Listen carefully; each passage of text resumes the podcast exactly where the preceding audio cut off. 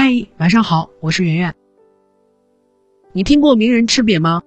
给大家分享两个故事。第一个故事是关于丘吉尔的，二战时期的一个英国首相。有次他坐车被司机拒绝，理由竟然是我送你过去要绕道，会耽误我听偶像丘吉尔的演讲。丘吉尔一听很是感动，就豪爽的给了司机五英镑。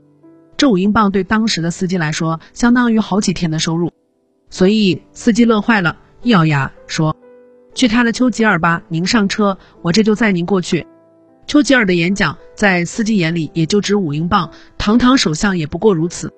还有英国著名剧作家萧伯纳的故事也类似。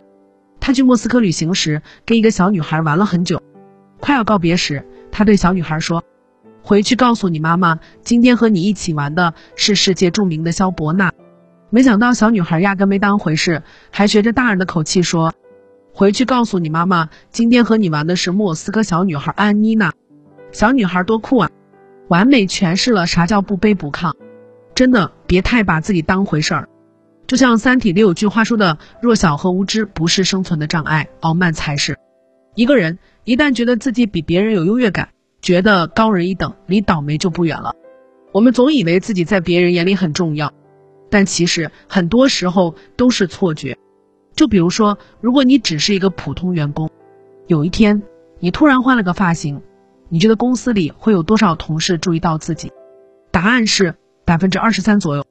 心理学家基洛维奇曾做过一个实验，他让一个穿着奇装异服的学生走进教室，这位学生本以为会有很多同学注意到他，但调查结果显示，只有百分之二十三的人发现并注意到他。这种现象在心理学上叫做焦点效应，意思是。